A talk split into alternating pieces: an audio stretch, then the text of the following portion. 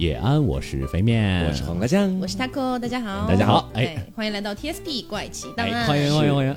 对我们今天的主题可能跟以前的稍微有点不一样哦，嗯，因为我们之前大概聊的就是科幻啦，对啊，一些案件分析，一些高深莫测的东西，对。然后这你大家也要知道，做这样的内容做久了之后会有点乏，而且会让我有点害怕，说真的。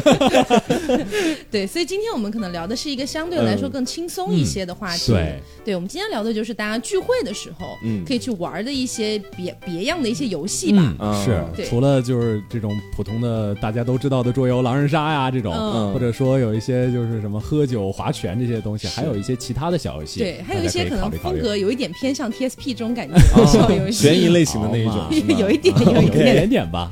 对，那大家要知道，前段时间我们去了那个密室嘛，对，之前跟大家提过，是对，当时去的是我，呃，Taco，然后呢，那个飞面，小刘，像你跟 Taco 是两个人一样，因为我怕他们不知道我是谁。OK，谁又不知道你呢？好，就是反正就是我刘总。然后雀雀、飞面和大仙啊，五个人一块去，黄瓜酱没去，对，被吓破了胆，没敢去，他就他就没敢去，吓死了。对，所以飞面这是你第一次去密室吗？呃。原来去过一个机械密室，非常非常的解谜项对，遗憾，非常遗憾，一个谜都没有破掉。啊，这样吗？对，是的，最后都是依靠那个那个就是指引才出去的。所以这次去的算是你正儿八经的，可能参与了解谜什么的这种对对对，算是。你这次感觉怎么样？这次感觉很棒啊！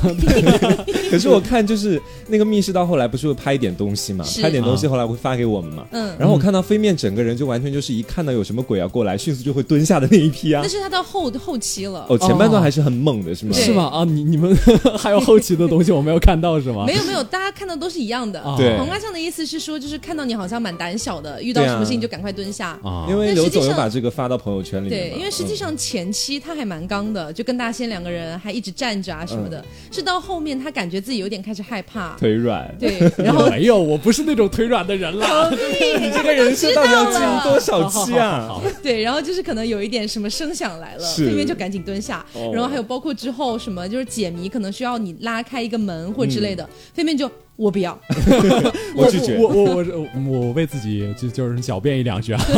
我是那种非常知道自己恐惧的点在哪儿的，就是那种开门杀，我知道我一定会被吓到，所以我基本就不会。所以你就希望别人被吓到？对，我就说伪善，任何人去都行，不要是我，就这种感觉。反正到后期飞面就已经开始拒绝所有的这种东西了。对，所以到中间是哪一个阶段让你突然之间感觉到没有没有没有要来了？其实都还好，就是我我最开始其实，在前期也是吧，我拒绝开一切的门。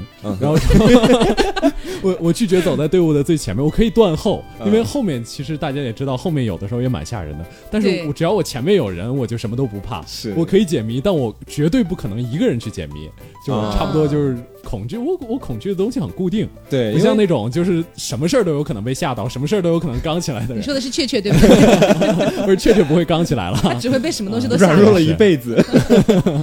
所以其实我本人还是蛮推荐大家，如果闲着没事，比如说几个三五好友。想说我们明天去干嘛呢？其实我还蛮推荐大家去玩密室的。对，就那种真人逃脱、真人 NPC 的那种密室，也不一定非得是真人 NPC。就是如果没有的话，其实也 OK。因为我之前玩了大概有十几个，都是没有真人 NPC 的。我有跟你一块去参与过几个啦，那几个我觉得还蛮可怕的。但是你说你以前玩过那种就完全纯解谜向的那种密室嘛？嗯嗯，就这个会让我机械密室，对，会让我觉得我去里面没有任何价值。我的人生又有什么意义呢？可是你去了那个有真人 NPC 的，你半个小时、二十分钟都在跟人家吵。架，你有什么意义呢？练嘴啊！电台主播就靠一张嘴，可以可以可以。呃，这是我们近段时间我们觉得还蛮适合聚会的时候，大家一块去玩的。是，而且我觉得其实蛮增加彼此的感情。对，真的是 在在一块看到大家害怕的样子，这难道不是检测就是你们是不是真感情吗？就如果是假朋友，就看到就会跑啊，看到就说我不要。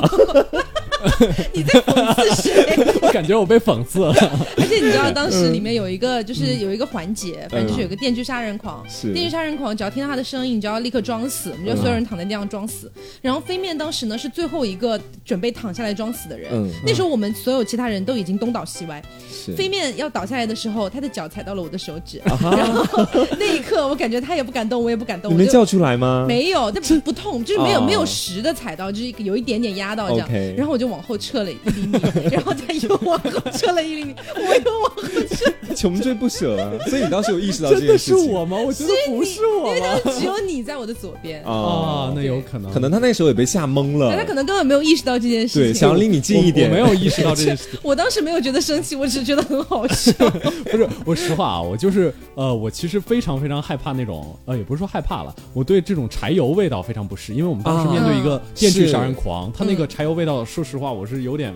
就从小到大都晕车，对，晕这种车，然后一闻到那个味道我就，嗯，就很烦。我以前我以前玩那种 NPC 密室也是，就我上一次吓到就是吓到胆破，然后逃跑那一次，闻了五秒的机油味，我就想要逃跑，真的。啊，我觉得还蛮好闻的啊。对他每次来的时候，我都会蛮享受那个机油的味道。可是那个声音你不害怕吗？我不害怕，因为其实，在进去之前我就知道声音会很大。是。然后因为我的耳朵是非常敏感的，就是我我的听觉可能比普通人要稍微发达一点点。对。所以我我就会在自己耳朵里面塞上。纸，因为我怕它太大声，对我耳机的冲耳朵的冲击会很大。学到了，下次我也塞纸，如果有机会的话，下次戴耳塞去啊，睡着了在里面，真的冲击会很大。是，所以当时就想到，其实那个时候我倒不是特别怕电锯杀人狂，我倒怕这个那个装扮他的 NPC，万一手一个没拿稳，这个电锯砸到我脚上，那应该不会。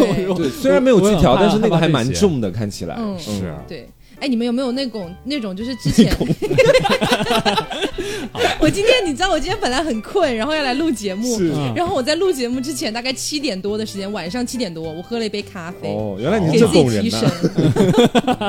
然后，哎，你们有没有那种在呃在电影院里面，就可能是。一般的电影院，它不是专门的那种杜比音效的影厅，你们会觉得耳朵难受吗？我如果坐在很前排或者离音响很近的位置，我会有这种感觉。我没有，我不管是哪里，我都会觉得很难受啊？这样吗？对。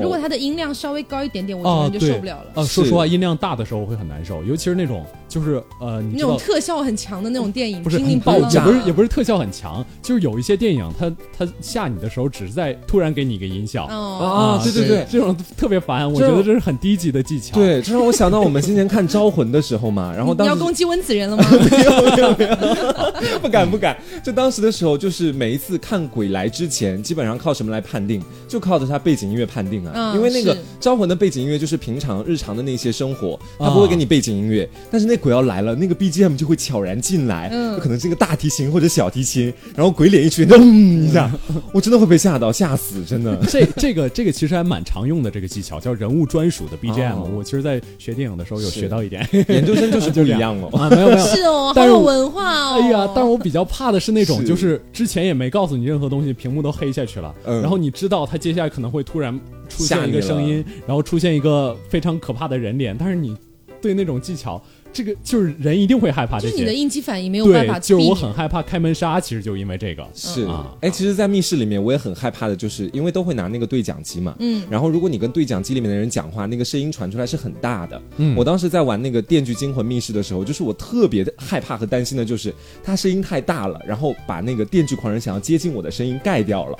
我当时最害怕的是这个，所以我基本上我也没有办法让他不说话嘛，我也会特别大声的跟他对吼，我说我要出去，就自爆式的那一种，就让电锯狂人不要再来接近，用最刚的语气说出最怂的话，是吧？OK，？所以这个是密室逃脱这一块儿，但是实际上，因为现在各大城市肯定都有密室逃脱，但是密室逃脱这个东西一般你是要预约的嘛，啊，你不可能说我今天兴起了，我们一块去，我就突然想。去一个，那一般你是去不到那种比较好的，对对，所以可我们再想一想有没有别的一些也是这种类似的游戏，但是是你随时想玩，其实就约上人就可以玩的，对。这一类的，就也是密室类的那种类型，也不一定要密室啦，其实我们桌游也行，对，因为实际上就是桌游这个东西是我跟飞面都非常。喜欢的，对，我们家里面的桌游应该可以开一个小型的桌游馆那种感觉，真的可以。对我，我们都在那里度过了无数个难忘的晚上。对，这早年间就可能大家都玩那个狼人杀，是。然后你知道狼人杀玩久了会非常疲惫，对对，主要就是不会信任任何人。对，特别是你跟一群可能不是就是高级玩家的人一起，就可能说大家都只是平时玩了一下。这种小白，嗯，他们就会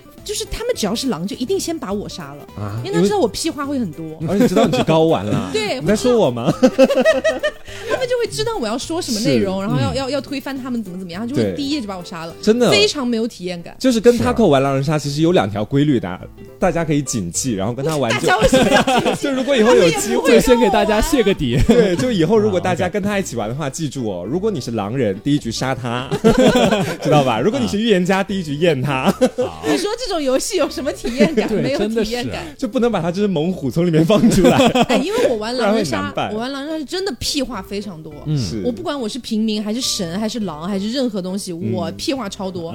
就是只要轮到我，我就要先把场上的局势随便乱分析一通，然后打乱这个局势，重组一遍。是，你可以跟我们辩论队一块玩狼人杀，我们辩论队玩狼人超级吓人。我高中的时候是辩论队的，是大学没有去，是因为直接进电台太忙了。本来是想去的。啊，我也是这样。哇，我们 我们，好好好好好，我们真的辩论队狼人杀，一个人就是一圈下来可能都要一个小时，就每个人说话特别多，因为每个人都会演讲，我懂那种感觉。而且我本身我不太喜欢就是玩上井这一套，就可能会有很多高级玩家喜欢，我也会，但是我不喜欢，因为我会觉得这个东西就很没有狼人杀的那种味道，你知道吗？我就喜欢那种就是半夜谁把谁杀了，然后去推论，对这样的感觉是这种感觉了。哈。就其实狼人杀的话，也有一点原因，就现在人不太想玩，是因为很多时候我们玩的基本上都是低端局了。对，就如果你看那些狼狼人杀节目的高玩，其实他们玩的真的你看不懂，所以就我们现在也不太实心这个东西。是，而且我觉得狼人杀这个游戏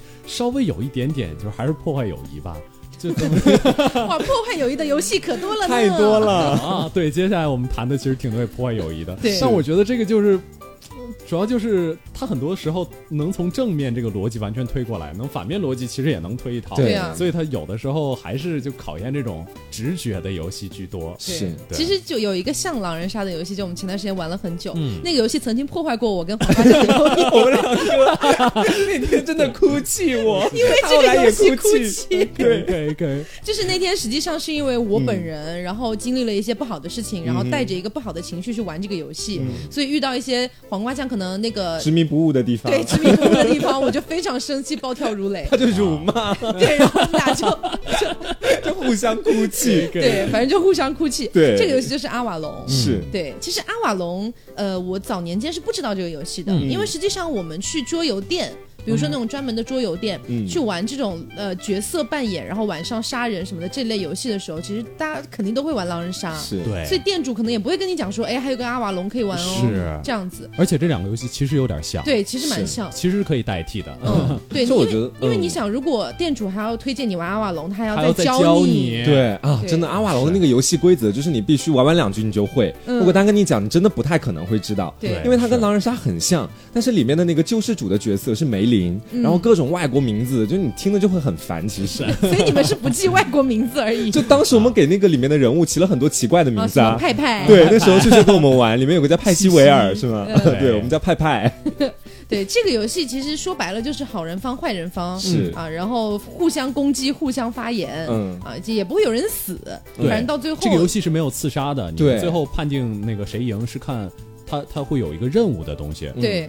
那我们先简短的介绍一下阿瓦隆这个游戏啊，嗯，是因为这个游戏的普及度其实比狼人杀要低很多。对对，首先先说一下它跟狼人杀非常不一样的一点，就是狼人杀每天晚上会杀一个人嘛，对不对？狼人会出来杀一个人，杀了的那个减员，杀了那个人就很毫无体验感。对对，然后其实狼人杀是每天晚上都要闭眼的，对对，但是阿瓦隆只闭一。只闭一个晚上，嗯，就第一个晚上闭眼而已，是啊。对，然后之后是没有杀人这个环节的，是。之后就是不停的组队。那我我先大概跟大家说一下，呃，重要的人物角色吧，就是普通的我就不介绍了，嗯，呃，首先是梅林，梅林是好人方的啊，梅林就是呃知知道场上所有的局势，相当于是预言家啦，他知道每个人的身份到底是什么，其实，呃，其实像，但不能说。很，他完完全全不完全，我觉得不完全像预言家，因为预言家的话还要验人，对，而且的话，而且在狼人杀里面，预言家是带节奏的，是，但是那个梅林其实是到很后期才能够带节奏，前期不能暴露自己，对，因为梅林这个这个游戏还有另外一个设置叫刺客，嗯啊，这个游戏是坏人方的，对，就是好人如果已经赢得这场游戏之后，坏人方刺客可以选择自己认为的梅林，并且刺杀。嗯，如果刺杀成功了的话，那么好，坏人方就赢了，那坏人方就赢了。对。所以这样的一个游戏机制呢，就让梅林他虽然知道场上的一切，但他不能说呀，他不能说，他什么都不能说，他要表现的自己非常不像梅林的样子。而且你知道我之前玩的一个骚套路，就是呃，大家都在那边讲，然后假设我真的是梅林，我就会说你们知道吗？我是梅林哦，我真的是梅林。然后自爆式体验叫空城计，对，这样搞不好就会有人相信，有人不相信什么的。是，然后有的梅林也会费尽心机，就是比如说到了要带节奏的时候，这个梅林当时看场上局势一片大好，就该。怀疑的人，大家都在怀疑，他可能会故意带错一波节奏，嗯，然后这样就可以让坏人、让刺客对他就洗清他的嫌疑，这样。对，总之我是觉得阿瓦隆这个游戏，它的演的成分其实要比狼人杀更多一点。是对，对，因为狼人杀说白了就是去你去刺身份嘛，你去探身份，而且里面还有个预言家，预言家一直不死的话，你就可以，其实你基本上都能知道场上局势。是，但是阿瓦隆这个游戏是你到最后，直到直到游戏的最后揭秘开始，你你可能都不知道对方的阵营到底是谁。是这样子的一种感觉。对，嗯，我觉得，我觉得只要抽中梅林之后，就可以开始演了。对对对，哎呦，怎么是个平民啊？是，但这让我想到我们上一次一块玩，我们一个好朋友叫牛奶嘛，嗯，然后牛奶是个女生，她当时的时候第一次玩这个游戏，就是六日了，对，六日，然后她当时就抽中了坏人方的最坏的一张牌，叫什么来着？叫日内瓦。啊，不是日内瓦，日内瓦，是是个国家的名字，叫哎呦，叫什么来着？我都不记得了。卡特琳娜？啊，也不是，不是。吧？呃，也不是。莫甘娜，莫甘娜，莫甘娜，莫甘娜，对，我们都想起来是个撸啊撸英雄。对，然后当时就六日他抽到莫甘娜了，然后他坏人的首领。对，但是他当时的时候就第一轮发言，他会玩了嘛，然后就刚开始几句想要掩藏自己嘛，他也想学他过的那套自爆流啊，他就说 我是梅林，然后，然后，但是他万万忘记了一点，就是他的莫甘娜的牌并没有割下去，你们知道吗？并没有背过来，就当时我坐大拉拉的摆在桌上，所有人都能看到他是莫甘娜，就我坐他旁边，然后。我就看到地上有一张莫甘娜的牌，然后他说他是梅林，我说你不是莫甘娜吗？他说你怎么知道？不是他说我不是啊，他说我我这样就不是莫甘娜。他说我这样我知道现在全场所有人的角色，大家说话都给我小心点。然后后来我说我说你看地上。就很尴尬，对，所以阿瓦隆其实也是一个就是语言这种争辩类的这样的一个即时扮演的游戏，表演的游戏。对，其实跟狼人杀很像，嗯，但是实际上，因为我们现在去玩狼人杀的话，基本上你得组个七八个人才能玩吧，你不能说五个人你玩，其实玩不了。先放一口音，说你不能说，你说的好像陕西，你不能说是这样的吧？我今天真的很奇怪，就是呃，反正就是你不能说五个人你们就玩狼。人杀，但是你五个人其实是可以玩阿瓦隆的，嗯，对，所以其实五个人可以吗？我记得六个人啊，可以，五个人可以，是吗？有五人局，嗯，对，所以有的啦，不要 再迷思了。所以就是推荐大家，如果就是可能平常聚的人会稍少一点，其实可以大家一起玩阿瓦隆，对，这样子有阿瓦隆了，就差几个朋友了。好。除了阿瓦隆，我们来讲一些稍微会比这样的游戏稍大一点点的游戏。对，呃，我们之前其实玩过一个蛮治愈、可爱、清新的，是什么？知道你想说什么了？对，只言片语啊，这个是挺文艺的。这个游戏真的蛮文艺的，是一个从法国开始的游戏。是你是你怎么玩？就你你如果玩的好，那肯定是比较文艺；但你如果玩的比较脏，那也就比较搞笑。说白了，这个游戏其实很简单，嗯，就是它会给你非常非常多，可能几百张这样的一些图片，嗯啊，就是那个图片都是。完全不一样的，然后可能你可以联想到很多东西的这样的一些而且每个图片上都有好多好多种元元素，对，而且这个图片其实说实话真的挺好看的，对，我觉得 我觉得可以设成桌面壁纸这种，但你还是把它玩脏了，对，然后怎么玩呢？比如说我们三个，比如说我黄瓜飞面，其实三个人不太容易玩这个游戏，对，但是举个例子啊，比如说我们三个人玩只言片语，比如说。啊，我刚刚又错了吗？错了呀，不要再揪我的字音了，对，然后我们三个人一块玩。这个时候呢，我们手上，比如说我是庄啊，他会轮着当庄。然后比如说我是庄，然后我说气球，举个例子啊，说一个关键词气球，是。然后从我的卡牌里面抽抽出一张啊跟气球有关系的这样一张牌，嗯，他们两个呢也抽出一张跟气球有关系的牌，这样子最后我们来摊开，然后他们俩去找哪一张是我出的，对，哎，就这么简单。是，就这么简单一个游戏。对，但这个游戏好玩在哪里呢？好玩在出题人他出的那个东西和 打和给牌的那些人他们出的，他们想的东西 很好笑。我记得我们之前好像有一次，我是出了一个题叫“哇”啊哇，对对对对对对对。然后我的那张牌大概就是一个那个布袋子大张开，然后像一个怪物一样在说这个。然后他们还给了一些乱七八糟，就是有一些人在气球上面哇之类的，还有人在那个玻璃瓶里面吧，是因为有张插画是两个小人在玻璃瓶那个，然后对着外面看外面的雪，然后说 哇。好大的雪呀！对，就反正这个游戏是比较清新可爱一点的，然后玩的一个节奏也还蛮快的。是，对。然后，但是一般来说，你至少得，虽然三个人也能玩，嗯，但是尽量建议可能四个人以上会比较好玩一点。因为他判定赢的那个机制，就比如是说，比如说你这局找到了，就是说给题人的那张牌到底是哪一张，你可以前进固定的一个步数，嗯，然后当导当所有人就看谁先到达三十步，对，到达终点，对，到达终点之后，这个人就算赢了。对，那接下来如果你还继续想玩下去，也可以，剩余的几个人再继续往下玩。嗯，而且我觉得这个游戏特别棒的一点就是它是一个非常友善的游戏，就很少出现不会吵架、撕逼啦、不会撕逼，大家肯定就是狂笑。这可能是我们今天谈的唯一一个不撕逼的游戏。哦，是。是，对。好，接下来再讲一个稍微大一点点的游戏。嗯，这个游戏叫《怒海求生》啊，这个游戏就是撕逼了。这个游戏真的是撕逼撕到底。对，我好像没玩过这个游戏。是吗？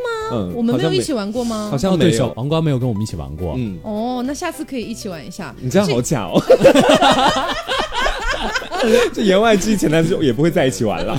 这个游戏其实它的一个背景故事，就是大家知道的海那个海难求生这样的一个背景故事。对，就可能说几个人一起出海，结果遇到了海难，结果船沉了。对，然后大家在一个皮筏艇上面，这个时候仅存的物资，嗯，还有那个仅存的一些天数等等的，你要怎么样去更好的活下去？嗯，啊，这个样子。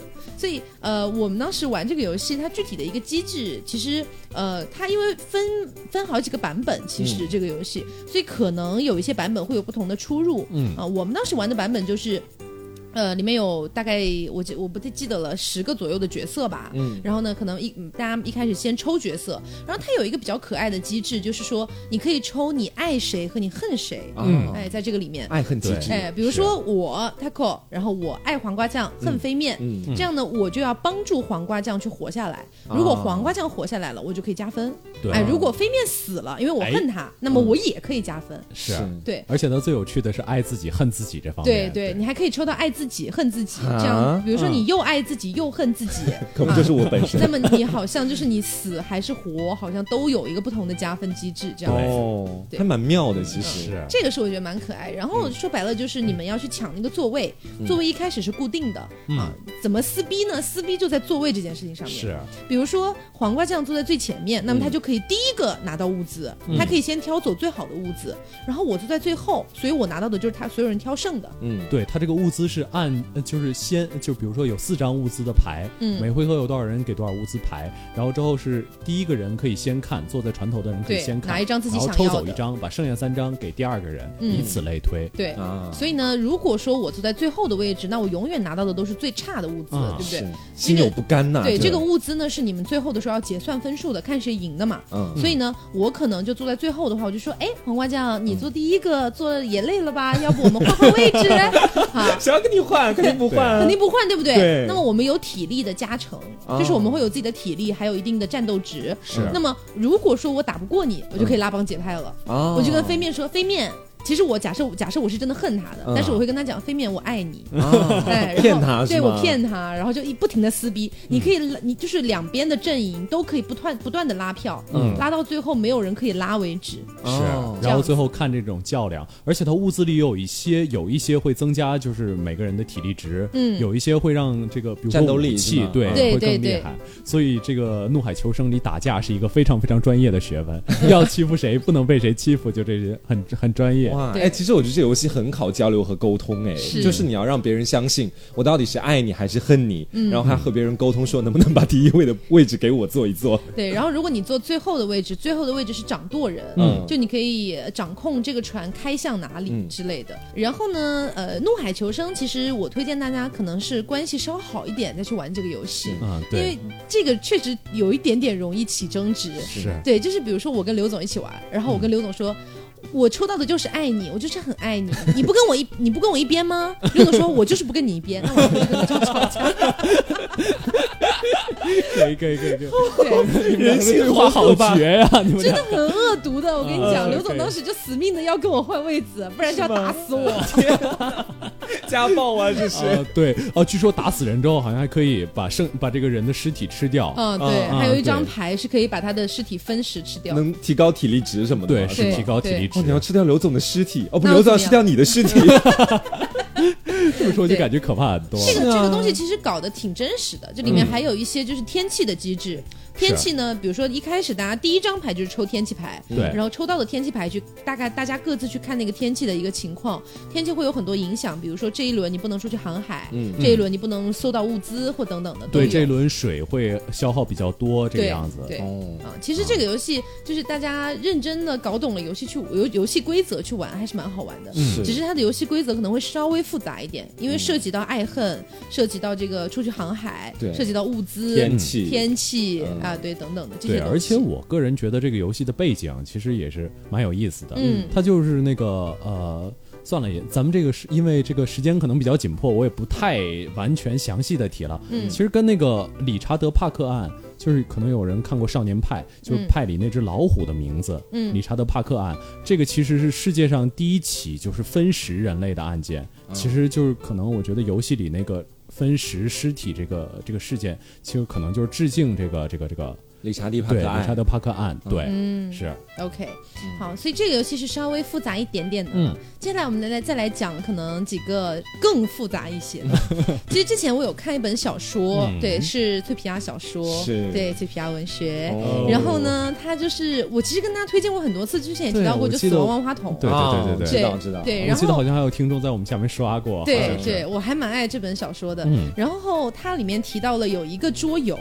啊，他当时为了可能是版权的问题，然后就没有在那个桌没有在小说里面具体的写那个桌游叫什么名字，但是写了他的玩法，我就非常感兴趣，你知道吗？然后我就去搜索，搜了好久，终于找到这个游戏，它的名字应该叫香女。哦，我知道这个游戏，箱子的香，女人的女。玩过很多次，是这游戏一起玩过，太复杂了。这个游戏其实我觉得。说复杂也没有那么复杂吧，它就是这个样子，就那个样子吧。不是我说的复杂的意思是，这个游戏它的出发点是一个相对来说比较恐怖的游戏嘛，因为它规则里面就是那个小女会吃人，而且会藏在任何地方。对，但是代入感很弱，然后要通过掷骰子的方式来决定你走几步，让我觉得很无聊。所以我觉得很复杂。我觉得就需要摆那个东西，对吧？是，所以因为因为我是觉得，其实我还蛮喜欢这个游戏的。然后黄瓜、刘总和大仙纷纷表示过，就是。不想再玩这个游戏了，我就还好，但是我跟黄瓜其实差不多，我们两个比较手残，嗯。对，我们就可以看到这个。那我大概说一下《香女》这个游戏它本身的一个机制啊，它的一个背景故事就是说，哎，非常脑残，有几个人因为大雨啊，因为这个天气问题，莫名其妙的就到了一个古宅。那这个古宅呢，其实是一个凶宅，里面就住着这个香女。然后进去这个香女呢，啊，这个香女呢，大概的背景故事就是说，她以前就是死在这个地方，然后被人塞到了一个箱子里，他，被人。好惨之后，对，塞到了一个箱子里，这样的一个故事。那它本身的一个游戏的一个机制，就是说它有，其实那个东西是蛮有趣的，但是确实是你手手残的话就会很惨。对，是这样。就假设说我们有五个玩家，然后我们五个玩家要在它那个版图上面前进。嗯。那你前进的话呢，就是去摆那个小圆片。嗯。它一共有五个小圆片，其中有一个是红色的小圆片。嗯。红色的那个上面呢，有半颗镶嵌在里面的像小珍珠一样的东西。啊。就是有一颗小小的珠子在那里。嗯。所以你可以去想一下，五个要叠在一起，那中间有那个小珠子，所以第四个或者说呃哦对，那个红色的是必然在第三个的位置，所以第四个和第五个会非常不好叠。对，哎是这样的一个情况。所以经常只有三个人在这回合能动。嗯，如果你是第四名玩家的话，你可能经常不能动。对，其实就是我不太考虑第四名玩家的问题，因为我本身就手抖，你知道，你在节目里也讲过，是我怕金森，所以每次不管是第一个、第二个、第三个、第四个，我感觉我都叠不好。其实他就会没办法前进。第一个还是可以的哦，第一个还是可以的，第一个是个平面，这个帕金森也太过分了。其实实际上这个游戏，这个游戏有这个机制，就是叠圆片的这个机制，其实是在模拟，就是你在那个版图里面走动的这个声音啊，其实是模拟这个东西。是，嗯，但是游戏讲究好像还蛮多的，就是你玩之前或者是在玩的时候，你必须要做一些场景上的设置。对，我记得我们有一次玩，就当时把灯都关了，好像是，然后还放着香女的音乐。对，这个时候我们可以放一下 BGM，大家可以听一下这个 BGM，感受一下。对，蛮诡异的，其实。其实也不不是香女的 BGM，香女其实没有自己的 BGM，是我们找的一些类似对恐怖灵异的这样的。其实实际上当时在玩这个游戏的时候。就是我觉得可能大家要更入戏一点，嗯，就如果你还是以一个平常心在玩这个游戏，那你可能会真的觉得入不了戏，其实没什么意思。对你得把自己带入那个角色。假设你真的在那个在在那个东西那个版图里面去行走，又被又给我吓破胆了。其实这一类的版图类的游戏哦，就是我们一会儿还会讲到一个，对对，其实这种版图类的游戏就是玩的就是一个你的代入感。如果你代入感很差，那你必然是玩不开心的。是，嗯，所以香女这个游戏说白了就是。是一开始它会有非常多的一个版图，比如说每个每个房间，然后呢，你们可能要在一开始，哎，就去不停的搭建这个房间，然后去决定这个房间最终的一个情况到底怎么样。它不是每一次都固定的，嗯，然后呢，你在里面去探索去找，然后里面会有不同的一些物品道具，比如说有些玩偶啊，有一些什么东西，那个可能是可以杀死香女的。对，有三种方法可以逃脱。对啊，然后如果你发，就比如说你要去不停的开箱子，其实你是在那个版图里不停的开箱子去找东西。但是如果你翻开的那个箱子里面有香女，嗯，那么你就会被他杀死，是，然后成为他的一个附属品，然后跟着他一起去杀普通人，是成为普通的乡人，哎，对，乡人。而且香女玩那个游戏的时候，其实里面的 BOSS 香女嘛，她不是固定在一个位置的，对，她可以移动，对，她可以不断的变换自己的位置，对，所以这个就增加了这个游戏的心跳感。而且香女其实这个游戏，我看很多人反映啊，就是他说这个游戏到后期的时候，就是那个因为香女的能力是慢慢显现的，嗯，他会有很多。比如说，突然把屋子封住，对，或者说突然就出现在你背后，这样的能力，就是所以到后期其实香女比较蛮无解的，嗯，所以这个游戏有人说啊，平衡性稍微差一点点，嗯，就是说香女前期太弱，后期太强，对，这个样子，嗯。好，所以这个就是香女。其实，呃，如果大家本身对她对我们刚才描述的这样的一个玩法还感兴趣的话，嗯，那你们可以去看一下。但是说实话，确实是可能玩了个几把之后，你们可能就会有点乏了。对，这个游戏是这样。然后我们来说一下，刚才不是提到了还有一个也是这种版图类的游戏吗？这个简称叫小黑屋啊啊，没玩过。哎，其实这个游戏是真的很好玩。为什么我们玩过这么多？而且这个游戏蛮普及的，我印象中。嗯，对。为什么我们玩过这么多，但是黄瓜酱都没有来呢？因为什么呢？因为你之前我们玩的很开心那段时间，你一直在工作啊，这样子。对，错过了人生很多美好的回忆呢。这个游戏挺好玩的呀。这个游戏也是一开始拼版图。这个游戏其实，呃，因为它的版图，包括它的机制，包括它的剧本，也比香女要丰富非常多。是，对，所以它会好玩很多。只是说你一开始要去搞懂这个游戏的机制。就难到登天啊！其实也还好，门槛高。对，其实我觉得就是一直你按那个说明书走就好。没有吧？我们当时不是也去看那个游，就是讲解这个游戏到底怎么玩。是我跟飞面还有我跟大仙，我们几个人就研究了一两天，那整整个下午到晚上都在看他到底怎么玩，然后最终才搞搞懂了这个游戏。当时困困哦，是困困，我跟困困两个人最终搞懂的。是。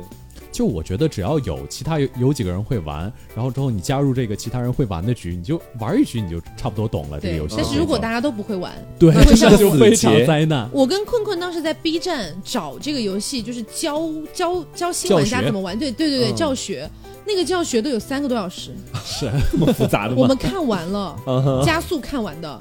崩溃了，然后本来因为本来大家都兴致满满，说哎一起玩，要不然一起玩，在那边等，然后最后他们都去看别的去了，在那边玩一 玩手机。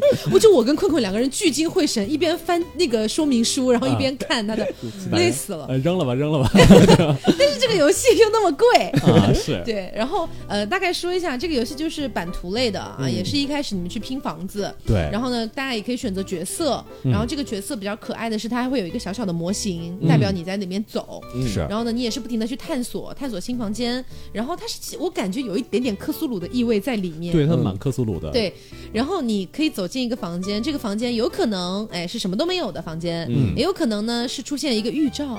这个预兆就是告诉你你感觉到了什么。对啊，这然后它会有一些事件对，大家记住这个预兆这个点。你会有感觉不好的胸罩，其实。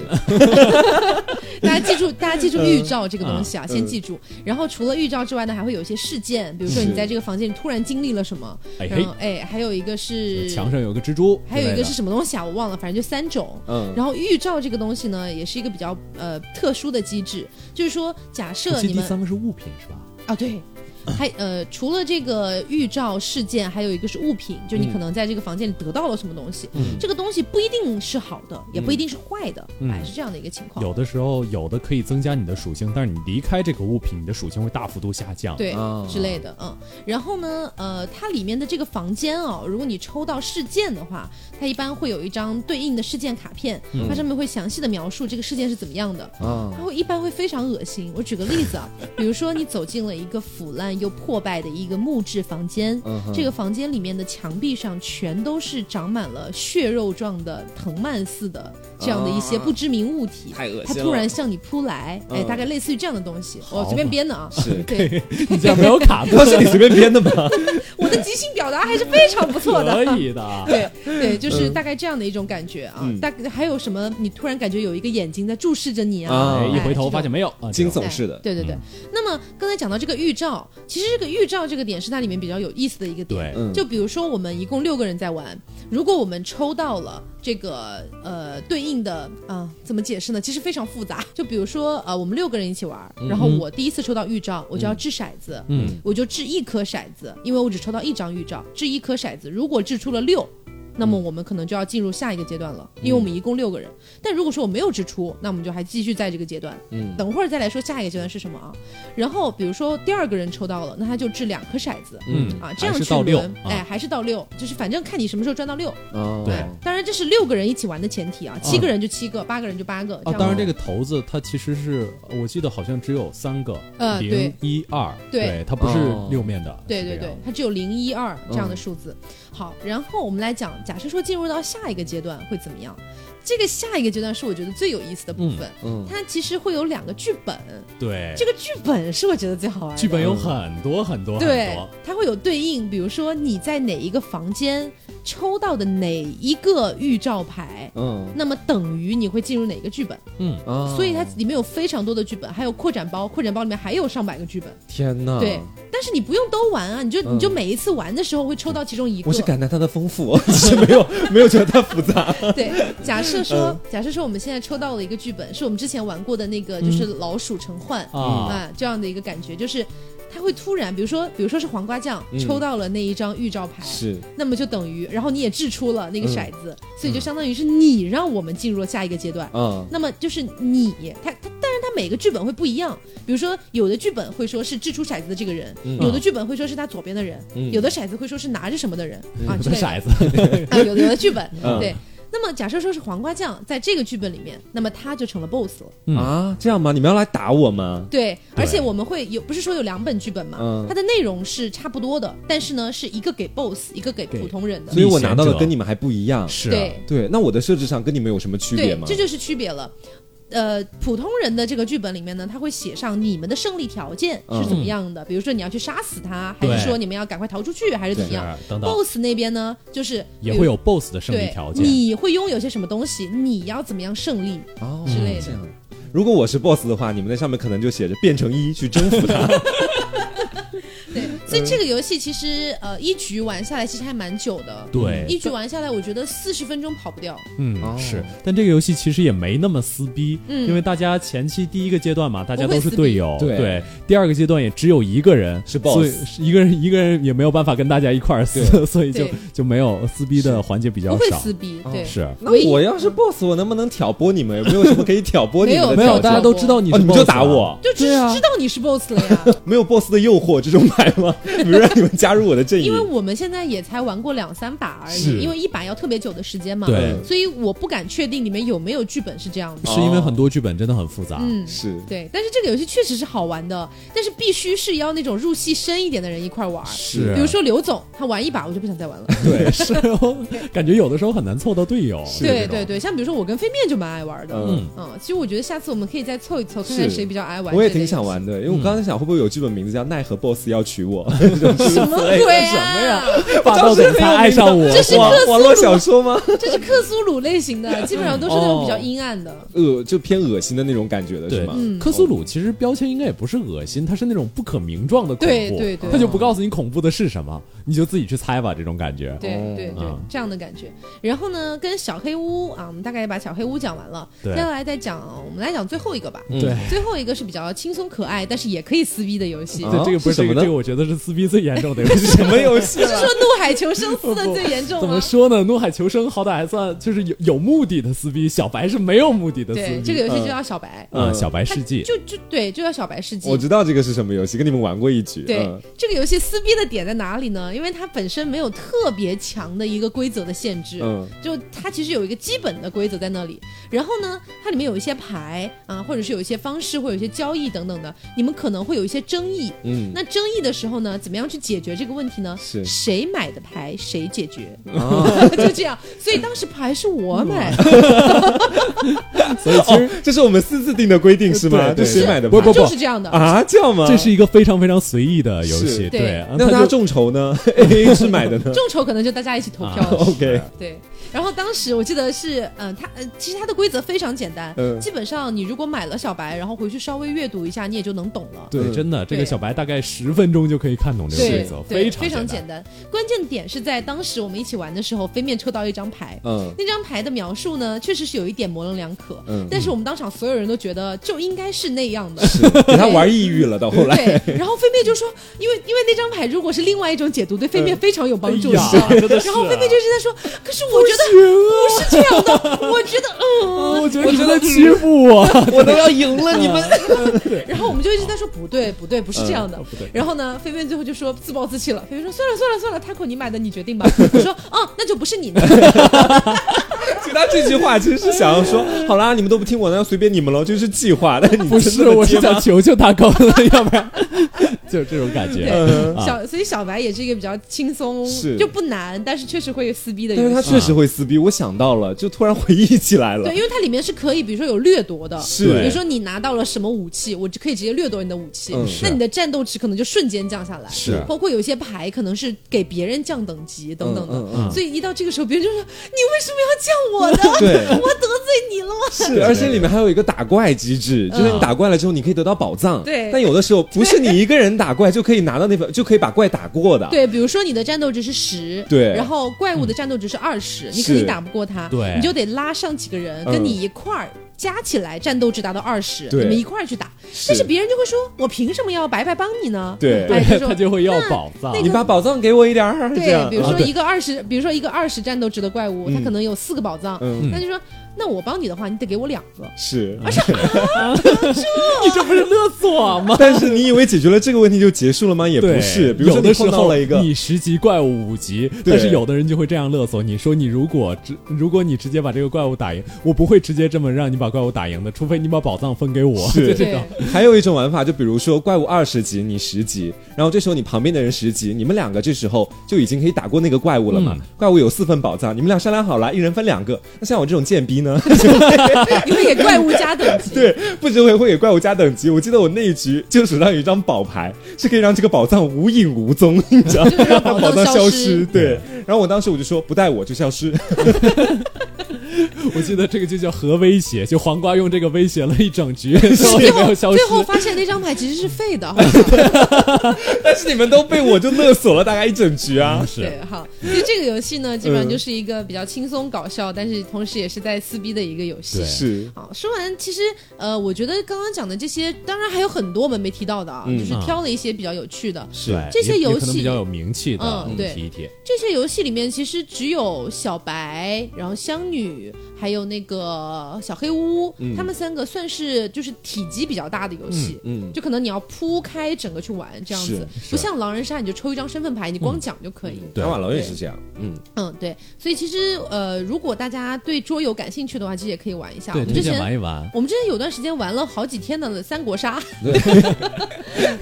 因为大大仙喜欢就一起玩。就一玩三国杀，我们几个就我，然后刘总，然后他扣大仙飞面有时候也会来玩。对，我们只要。一玩三国杀，我们就会疯狂发骚。对，这个发骚就是说，谁抽到主公 之后，比如说我是主公，嗯，然后你抽到，对，主公，你是忠臣吗？我是忠臣，就是为了保护您的。我不相信，可以可以可以，就会有这样的戏码上演。有的人说自己是忠臣，好戏啊，然后就拿了一张专门用来杀主公的那种英雄牌，你知道？然后说主公，我是真的没有办法，我是想保护你，别的牌都被他们抽走了之类的。结果他是忠臣吗？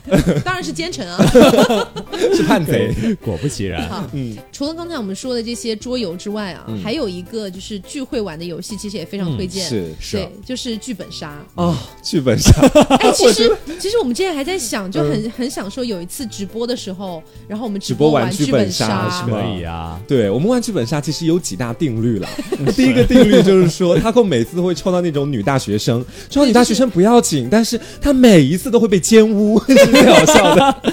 要么就是堕胎。是，但我我觉得我每次好像都会抽到 BOSS，就是杀人凶手，感觉真的很可怕。因为因为我我玩这种游戏，我会我我会比较想入戏，所以你如果要我去抽个男的角色，我很难带入我的情绪。那你也不要每次都抽那种貌美如花的女大学生啊！你已经毕业了。哎，可是可是除了那种角色之外的，可能就是什么扫地大妈了，我更代入不了啊。OK，好的。哦，反正我们还是向大家解释一下这个游戏的这个玩法机制吧。嗯嗯。这个游戏其实有很多就是下 APP 的，对，有点像就是那个湖南卫视的那个明星大侦探，是是。嗯，它会有有线索，有每个人的角色有线索，然后这个角色之后你抽进去之后，你会发现自己的之前干了什么什么破事儿。对，就你这个人的生平 啊，对，你抽到的这个角色到底经历了什么事儿，包括案发当天所有的这个时间线等等。就然后这个有的时候会有主要目标跟次要目标，就是主要目标就是呃，比如说凶手的话，你肯定会需要隐藏自己。另外次要目标就是你尽量达成一个什么样的结局，让大家不注意到哪些事情。嗯。啊，然后还有普通人也会有这些，是。就是尽量要隐瞒一些什么事情，不让大家知道。对啊，对。这个剧本杀其实。呃，我们也是看了《明星大侦探》之后，是觉得挺有意思，对，觉得挺有意思。然后玩了也有小半年了，对，是，动不动就去组一个，闲着没事儿就会开始大家一起玩。但是我觉得我们玩挺搞笑的，说真的，对，我就之前直播的时候讲过一个，嗯，就我们玩一个就是人格分裂类的那样的 一个一个烧脑本，对，烧脑本。然后当时反正就大家都在猜这个事件到底是怎么回事。对，最后黄瓜酱突然就抓住我的手，大哥，我知道了，我知道了，我知道了。我说怎么了？怎么了？怎么了？他说。飞面，飞面是我们的爸爸，不是没有是这这个游戏大概大概我大概提一下啊，就是它其实是一个人格分裂，然后之后我抽到的其实是凶手，我抽到这个人其实要假装成侦探，就是因为侦探是不可以被怀疑的，这个游戏的规则是这个样子，要模拟要假装自己是一个侦探，然后之后我就说。我就说，我我也不知道我自己怎么来的，我应该是你们的侦探吧，这种感觉是啊。然后之后他们就因为有一个人是从二十年之后穿越回来的，嗯，然后有一个人又怎么怎么样，就是这个剧情非常非常的零碎，嗯，所以他们为了把这个零碎整合起来，就一定要找你这个人，你既不是穿越回来的，又不是什么什么，你一定跟我们大家都有一些什么样的关系？是，然后我又是个男的，我说他是我们的爸爸也不是没有道理的。我跟你们讲，当时事情是这样，我简单跟大家来讲一下，大家来评评理哈。嗯，当时他不是侦探嘛。然后我们当时所有人的公认就是说，其实到后期我们已经发现，每一个人都是其中一个人身上的一种人格。嗯，因为我们先前讲了嘛，这是个精神分裂患者，我们每个人都是他的一个人格。对，只有当时飞面的表现让我觉得他是活在真实世界里面的人。然后当时恰好又活在梦里。对，然后因为大家知道人格分裂里面有主人格也有次人格。嗯，那主人格我们当时的理解是，主人格的脸就是这个主人公在现实生活当中的脸。然后当时呢，有一条线索是说，这个主人格就这个主人公的脸旁边有一个不认识的男的，我们就推测那个男的是主人公的爸爸。然后这个，然后呢，这个男的又跟我扮演的角色是一样的。是，然后呢，我们也觉得那个小男孩，听我说嘛，我们觉得那个小男孩，我们又觉得他很像我们其中就是那个主角，就是我，就是我们，就是寄宿的这个身体。就主人格对主人格他的那张脸，嗯，然后当时我就做出了一个大胆的猜测，我觉得他是我们的爸爸。那我们现在这个爸爸肯定没有人格分裂呀，对不对？我就想肯定是现实世界的人是我们的爸爸。我一想现实世界里面有谁呢？哎，侦探在现实世界里面呀。然后我当时我就说他是我们的爸爸，是不是满分？可以可以。所以你们可以知道，所以你们可以知道，就是黄瓜酱去这种密室啊，什么剧本杀啊，什么之类的，就为什么可以把大家带到沟里去？哎，你们别说好不好？当时我说爸爸的时候，他给我竟然就是若有所思说：“哦。”当时大仙儿当时哦这样，那最后还是被飞面非常惶恐。我就是啊，不是飞面那局到后来真的被我们叫爸爸叫的有点烦，他自爆你知道吗？我说好了好了，凶手就是我，我不是爸爸了。哦，不是，我就经常是凶手，而且我就发现，呃，就跟他跟他们玩，他们有一个最显著的特点，就是每次他们不把这个案情推推到水落石出，他们是坚决不会进入到最后一轮的投票的。那 肯定啊，你都没有推出来，谁会去投票？没有，大家基本都是就是聊着聊，哎，算了，不想聊了，就这样吧，然后就进入下一轮了。你这也太没有责任心了吧？你一定要努力过，就算失败也要努力过。哎，但是要跟大家提哦，就是可能你们面对面去玩剧本杀，嗯，和你在线上去玩剧本杀的差距很大。对，比如说你在。线上跟别人跟网友一块组队玩，那可能一局可能也就二十分钟，最多也就结束了。大家随便阐述一下，随意。而且有的时候那个直接交流一些观点蛮尴尬的，说实话，特别坦白很尴尬，而且大家都会觉得你是凶手，要不然你干嘛这么坦白？这种感觉。然后如果你是面对面的，他们大家就会一起分析，分析到天亮。是，所以我们经常一个本儿可以玩三个小时，因为我们每个人都拿小本本在记线索啊，我们玩的真的很认真，而且你们真的不考虑凶手的感受，因为我从来抽不到凶手啊。不是，你们都先选我。就每次经常是憨厚老实的选择的最后一个，是。我发现每次大家的直觉都是有道理的，先选的总不是凶手，最后剩下的经常都不是什么好人。是，但是当面玩其实也会产生一点点小小的矛盾，也不能说矛盾吧，就等于是因为你们很亲密，是朋友玩，所以你针对你想不懂的问题，你会穷追烂打，你知道？就当时我们有玩一局，大仙当时解释不清楚一只鸽子到底是怎么死的，对，当时那只鸽子是我杀死的呀，我当时就不停的追问他，我那鸽子就我当时杀死，我丢在了一个地方。他捡到鸽子在另外一个地方，我说是不是你杀了人把鸽子拿过去了？他也不知道怎么回事，因为是其他人拿的。但是我当时追问他，追问了一整局，到后来逼着他发誓，然后 然后刘总说算了算了算了。对我们我们玩到后面就跟大家说，就是说不可以说场外因素，对，因为一开始对，因为一开始我我玩那个游戏，因为我基本上抽不到凶手，嗯，那但是我会抽到那种就是有一点疑似凶手的角色，是他们就会怀疑我，我就会说如果我是凶手，这局结束我就去吃屎。哈哈哈哈哈 然后真过分！对你讲这种话，大家肯定都不考虑凶手的感受，大家就无语了。所以后来大家就，因为后来还有大千他们也效仿我这样，对所以后来大家就说算了算了，不要讲这种场外。算了算了，唯一一个不敢说吃屎的就是凶手。这其实这里面的搅屎棍也不止我一个。我记得有一局是这样子，就当时我们也是推测嘛，我那局玩的不好，我是凶手。大仙已经推的个八九不离十了，因为当时确实是我把那个人杀死，然后扔在井边的。嗯，然后当时什么双胞胎妹妹吧，反正剧情不重要了。嗯，但当时最重要的就是说，在最后大家都决定要投我的时候，刘总感觉突然灵光一现，他说不对，然后给大家一通分析啊，分析了十五分钟，完全带入到了我想要大家那么想的里面。然后我在旁边我说我说对呀，就是这样子。我说我怎么可能是凶手呢？我说我这局一定要跟刘总的票。然后刘总说好，然后后来我就逃脱了。你想，对，所以这个这个游戏就是。呃，如果你遇到一些非常好的本儿，嗯，所以那种非常好的本儿，可能就是会有非常多不同的解题思路，是。对。但是如果非常简单的本儿，可能就比较容易推出来。对，但是给大家一个建议啊，很多烧脑本儿，就是我觉得玩玩高级本儿跟中级本儿一些比较受好评的就好了。嗯，很多烧脑本儿其实蛮没意思的。对，就我记得有一次我们玩的有一个本叫疯人院，嗯，对，就没有任何的线索，因为它它线索好像是搜不完的，是，就是你必须要前在前一个阶段推测出什么什么样的线索，最后我是凶手，但是我不知道自己。是凶手，对，我就整个糊里糊涂的就过来了。我们之前玩了一个更无聊的那个本，大仙还请我们买呢，对，请我们玩呢。四人拍肩，嗯，本来以为是一个非常恐怖的本，结果进去发现是算数学，对，是数学难题本，就是你要去算他谁走到哪儿，走到哪儿，走到哪儿，最后是谁走到哪儿，无聊死了。而且中间还有各种场外因素，怪不得很烧脑。对，然后大仙，然后大仙那个就看到还有一个四人拍肩二，他就说这个二应该是付费本了哟。他说他都已经是付费本了，应该不能再这么无聊了吧？一二都是付费。本他付了六十，是吗？对，哦，反正就大仙又请我们所有人玩了这个二，发现二又是 被谁走到哪儿，谁走到哪儿。因为大仙当时说，就第一轮是被其中谁勾引，然后到那个屋子里面去。他说这个案子已经破了呀，对不对？那第二次呢，就会那个写剧本的真的很厉害。第二次把那个幸存者又带到了一个屋子里，大家继续玩四人拍肩，对，就是利用大家的好奇心。对啊，是我们是我历史上玩过最无聊的一个本。OK，好。所以其实跟大家聊了这么多，就是比如说呃。剧剧本杀，嗯，然后呢，还有这个桌游，还有密室逃脱。其实这一类的，我觉得会比那种普通的大家聚在一起看看电视、聊聊天，会要更有趣一些，就有交流嘛。对，更别说还有我们有一些就是肢体动作上的一些，比如说可能大家我猜啊，大家肯定都知道了，你画我猜啦，谁是卧底啦之类的。我记得谁是卧底，但他 不可名状。因为因为玩谁是卧底最有趣的就是那个白板，对。对，比如说白板是第二个说的，嗯，然后第一个就是为了掩藏线索，不让白板猜到，所以说的说的很模糊，对，比如说大家都很爱用，我喜欢 这个东西，比比如说，我喜欢感觉。呃呃，不算。对，比比如说这个词是梅花，呃，举个例子啊，比如说是梅花，然后卧底词是桃花，这样好了，举个例子。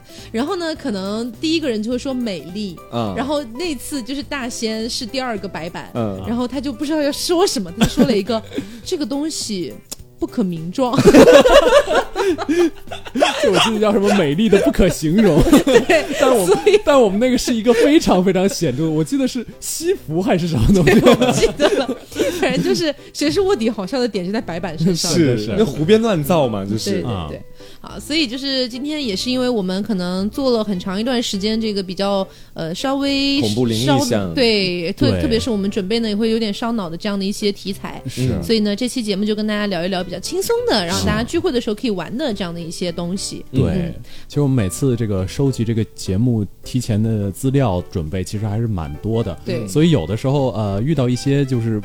就不分青红皂白来干我们的，说实话啊，还是会有一点点心烦的。嗯，所以希望大家还是就是尊重我们大我们的劳动成果，因为毕竟就是我们就黄瓜啊，包括这个这个 taco 啊，他们其实都有自己的事情在忙，而且我也在考研，所以这个呃还是蛮辛苦的。对，另外说一下，我觉得还是说一下克苏鲁这方面的事情吧。嗯，就我们本来是有点想做克苏鲁的，但是克苏鲁呢这个体系非常非常的庞杂。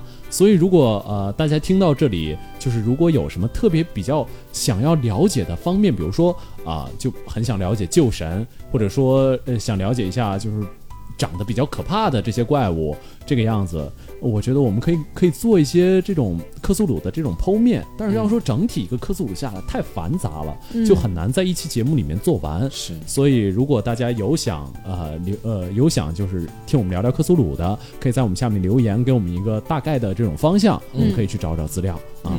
好，然后呃最后再多嘴两句啊。就其实前段时间有一个我很喜欢的一个漫画作家，我就不说是谁了。然后他发了一条微博，我当时感触非常深。嗯，他说的大概就是因为有一些一些原因吧，他的那个作品呢，可能渐渐的要开始完结了。嗯，然后主线剧情呢，可能也就有点戛然而止的感觉。好，然后呢，就有很多他以前的一些读者就在他的评论下面，就是有一点有一点骂，是吗？哎，或者是呃对，就是有点戾气这样的感觉。嗯嗯，然后呢，那个呃作者他那天就发了。一个微博，呃，大概意思呢，就是，呃，确实，确实有很多人，有很多的这样的一些原创的人，他们是可以通过一些负面的一些声音所得到成长，但是不得不承认，大部分的一些原创作者还是会更愿意看到正面的这样的一些评价，需要鼓励的。对，所以呃，并不是说不可以提出建议，或者是不可以提出一些意见，但是说到底，你。更能够促进原创者去成长的，永远是夸赞。这个是说实话，嗯，这个说说实话，并不是说所有人都要捧着原创的人。我是我我说了嘛，你可以有自己的意见，可以有自己的见解，但是你呃，就是可能会有很多人觉得说，我就是要给你提出意见，你才能成长啊。嗯，但是这个点我必须要告诉大家，就是。这样的行为可能会有一些作者得到成长，但是大部分的人不会。嗯，对，可能大部分的人都是更愿意看到一些，比如说啊，很多人在说，哎，你这个画的真好，哎，你这个做的挺好的，好开心，好喜欢听。嗯，才会有更多的动力继续往下做下去。嗯，而你比如说一味的就是你这期节目又是哪儿有问题，又是哪儿有问题，又是哪儿有问题，那这样子其实即便你是在提出一些你觉得中肯的一些意见，但是实际上做下去的动力会被消减。其实说到底，我觉得说是所有的一些很好的听众给我们一些正面的回复，嗯，让我们才有那个底气和勇气以及动力去面对那些负面的回复，嗯，然后让我们自己更好的成长，而不是所有的戾气的负面的回复在督促着我们不断的让我们成长。其实我觉得成长的很大一部分原因啊，可能也只是我，我更愿意看到的是，就算这一期可能确实有点心有余而力不足，嗯，但是还能够有那么两句感叹你辛苦了，或者说主播已经挺努力的。那我在看完这些话之后，我在看那些心里就会暖很多，对，对我提出批评的，我可能自己也会有那么一秒会想。哦，那其实大家也知道我努力，那也会给我意见，我觉得还挺能接受的。是我比较接受不了的，就是那些就只说了两句话，就告诉你这期节目哪儿做的不行，我觉得这期节目不行，我特别讨厌这种论断。嗯，我。可能你你这个时候如果真的打算跟我讨论一些，你提出你的观点，提出你在你行业之内，比如说，因为我们肯定主持人不可能是每一个行业的这种这种都特别了解，嗯，所以如果你真的在你的行业内对我们这期节目有一些什么样的见解的话，可以提出没有问题。但是大家在一个友好的、高质量的讨论的情况下，我觉得会更会也会很重要，也会能说。对我们的工作也蛮尊重的，这种感觉是。然后还有一点我自己想说的哈，因为今天刚好聊到这里了，嗯，就说一下吧。没有，其实是因为说以前在评论区我看到不少的人说，因为我确实现在在念大学嘛，嗯，所以有很多人会说我在节目里面的一些语言或者论断，完完全全的学生思维或者诸如此类的。嗯，我这么说吧，其实我看到这些话之后，我觉得您说的也有道理，我真的比较学生思维。但是我说真的，掏心窝子的去讲，每一个年龄段的人在当时他那个年龄段自己。所有真实感受到的东西，那就是他自己真实感受到和他自己的所有思想。就好像我的爸爸可能在生活当中会说你这个地方做错了，那可能在当下我会觉得那件事情是对的，而且不是那种原则性的错误，可能只是我现在的思想。那么我也可以很明确的跟你说，以后我可能会因为你今天说我学生思想而感谢你，因为当时我可能觉得我现在真的做错了，但在现在我真的一点点都不会。相反，我会觉得说你跟我完完全不是一路人。嗯嗯，我会这么想。好的，好沉重哦，真的很沉重，莫名其。妙，我们聊了一期桌游，最后沉重下来了。没有，因为就是刚好前段时间也看到我喜欢的那个作家他说的这这番话，我感触特别深。然后前两天又在看一个综艺啊，宋丹丹老师在节目上也大概讲了大概类似的内容，我突然就又加深了一遍。那天晚上我就突然的也也不想哭，也不想干嘛，我突然想喝酒了，嗯，就是那种感觉了。啊，所以就是呃，这期节目呢，就是可能不太像以往的 TSP，那是因为我们一开始跟大家讲了，说我们想稍微的歇一歇了，因为每一次做 TSP 这样的一个专题的一个内容的时候，我们都需要做大量的准备。其实现在来说真的是有点疲乏，特别是还还有实测性也要做，所以可能时间坚坚持的久了，我们可能需要偶尔的有一个比较轻松一点的话题跟大家聊一聊，这样子。对，能够体谅就体谅，不体谅就算了吧。但是这期我们其实也找了一点资料的，也不是什么都没找，就在这儿跟大家 胡咧咧的。好的，好了，那本期节目就是这样啦。嗯，我是飞面，我是黄瓜酱，我是 taco，我们下周再见，拜拜，拜拜。